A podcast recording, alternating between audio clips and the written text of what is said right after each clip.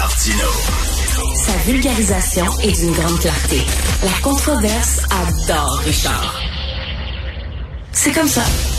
Alors, pendant la pandémie, on le sait, hein, la tête de turc préférée des euh, conspirationnistes, des complotistes, c'était les pro-vaccins. Bien sûr, les médecins, les pharmaciens, les épidémiologistes, les gens qui travaillaient à l'urgence, c'était leur tête de turc.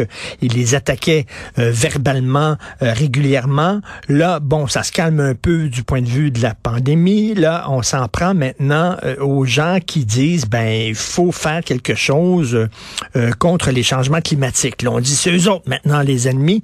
Et là, il y a de plus en plus d'attaques.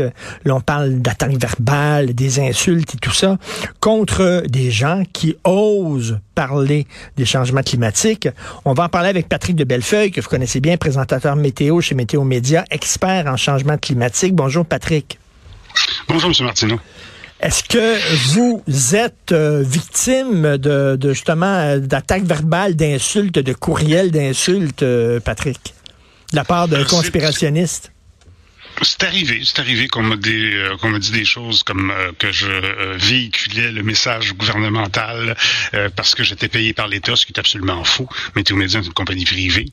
ça m'est arrivé aussi de voir des, des courriels qui commençaient par Monsieur le soi-disant expert, tu sais, puis bon, des trucs comme ça. Mais c'est sûr que c'est pas jamais aussi euh, véhément que, par exemple, j'ai un collègue euh, dans l'État de l'Iowa qui a littéralement euh, lâché son emploi ah, parce oui. qu'il en avait jusque-là de se faire invectiver par la population. Il faut comprendre que l'État de l'Iowa, c'est aussi un État qui est assez rouge, assez de droite, et donc s'exposer un peu plus à ça. Mais il y a plein de présentateurs dans le monde qui ont choisi, comme moi, de donner leur voix pour justement propager euh, l'information sur le changement climatique, l'urgence d'agir, etc., qui se font euh, entre guillemets, parler dans le casque. Je vais le dire comme ça. Mais c'est le même, exactement le même discours qu'il tenait vis-à-vis euh, les, les, les, tenants du vaccin en disant, et qu'est-ce qu'il disait? Vous êtes payés par le gouvernement pour relayer leur discours, vous n'êtes pas des experts, vous faites de l'idéologie. Donc, ils n'ont rien que remplacé le mot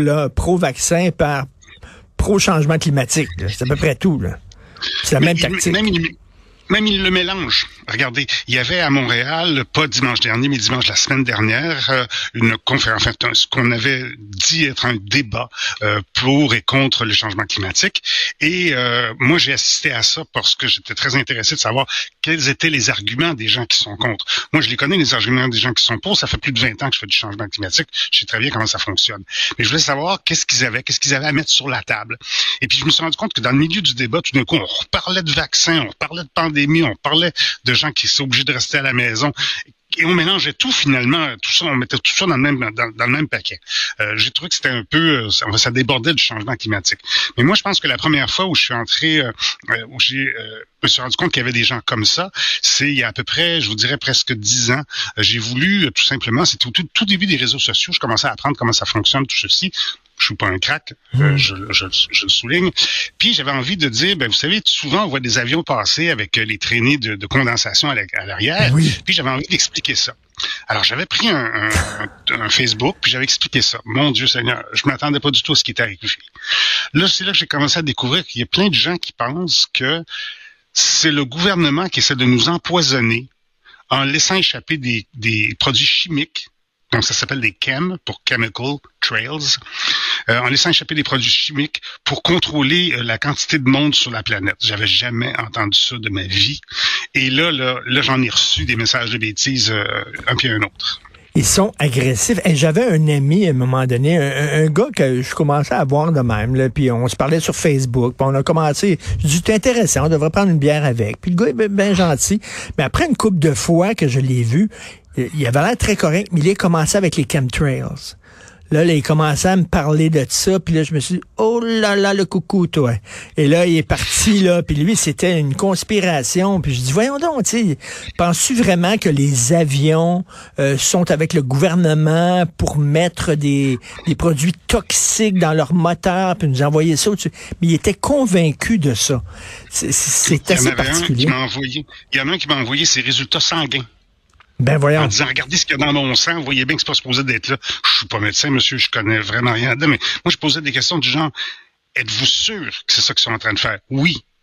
Pour que vous déménagez pas. Mais, mais, Moi, si, j'étais sûr, je resterais pas là avec ma famille, mes enfants, là, je m'en irais ailleurs. Non, non, ils sont partout dans le monde. Mais je sais pas, aller dans le désert du Sahara, ils doivent pas le faire là. Il y a personne. Tu sais, il y a une incohérence dans, dans le discours là, qui, qui, qui, Est-ce qu'au début, Patrick, vous avez euh, tendance à essayer de leur faire entendre raison, de d'arriver avec des arguments, parce qu'on se rend compte très rapidement qu'il n'y a rien à faire avec ces gens-là. Là.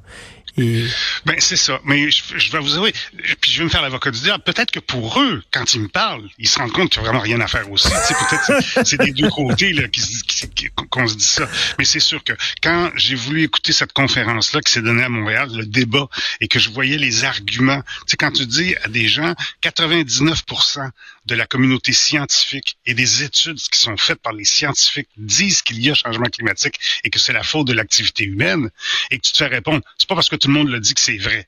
Tu te vois là.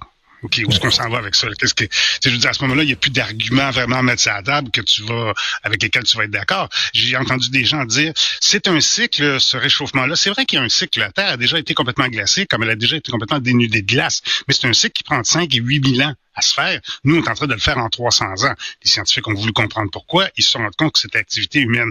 Mais ces gens-là disaient, c'est un cycle astronomique. C'est la position des planètes, comment le Soleil est situé. C'est un cycle qui a à peu près 65 ans. Mais quand tu leur poses la question, OK, si c'est ça, c'est la position des planètes, puis que ça n'a rien à voir avec nous, ça veut dire qu'en ce moment, les autres planètes aussi se réchauffent. Hmm.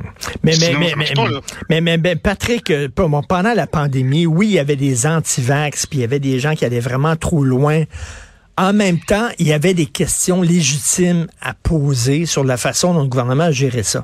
La même chose avec les changements climatiques.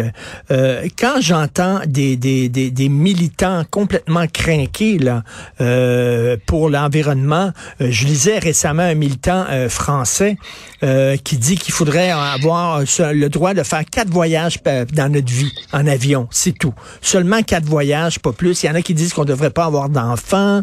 on sait qu'il y a des films comme le fameux film d'Al Gore euh, euh, sur euh, les changements climatiques, qui avait des prévisions en disant ça va être épouvantable, puis je sais pas, l'État de Floride va disparaître, puis ça, puis ça s'est pas avéré.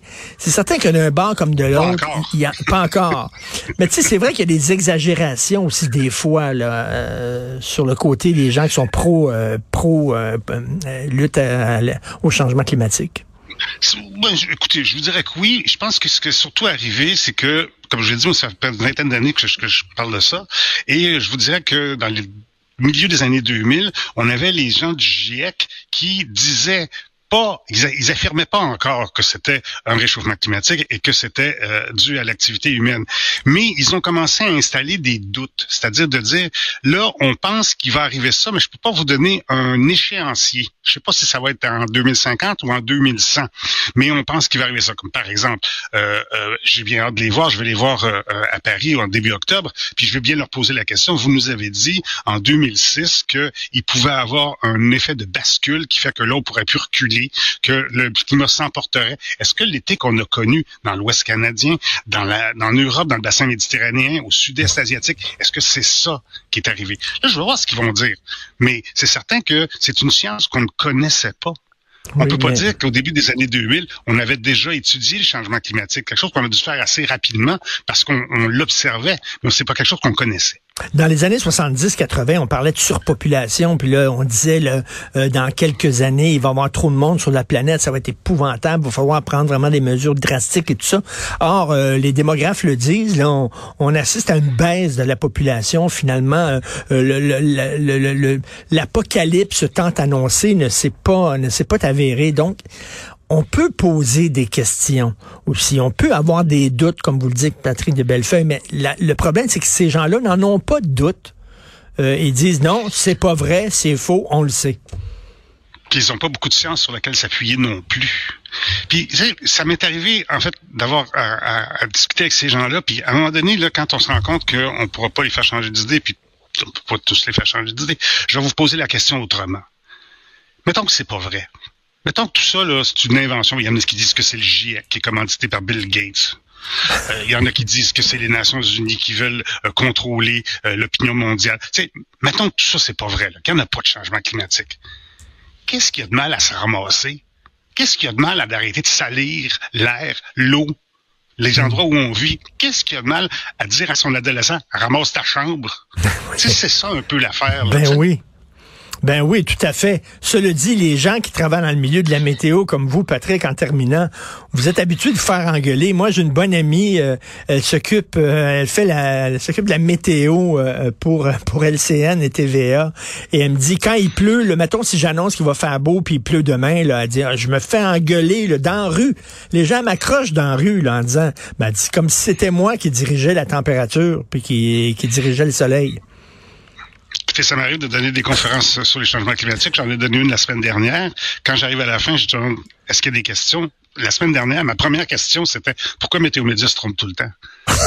Puis pourtant, j'étais venu vous parler de changement climatique pendant une heure et demie. Là, Donc, euh, oui, les gens. Euh, oui, puis parce que, parce que de temps en temps, effectivement, les prévisions sont pas les sont pas celles qu'on avait annoncées. Là, euh, là, vous vous trompez tout le temps. Vous êtes tout le temps dans l'erreur. Vous êtes toujours dans le champ.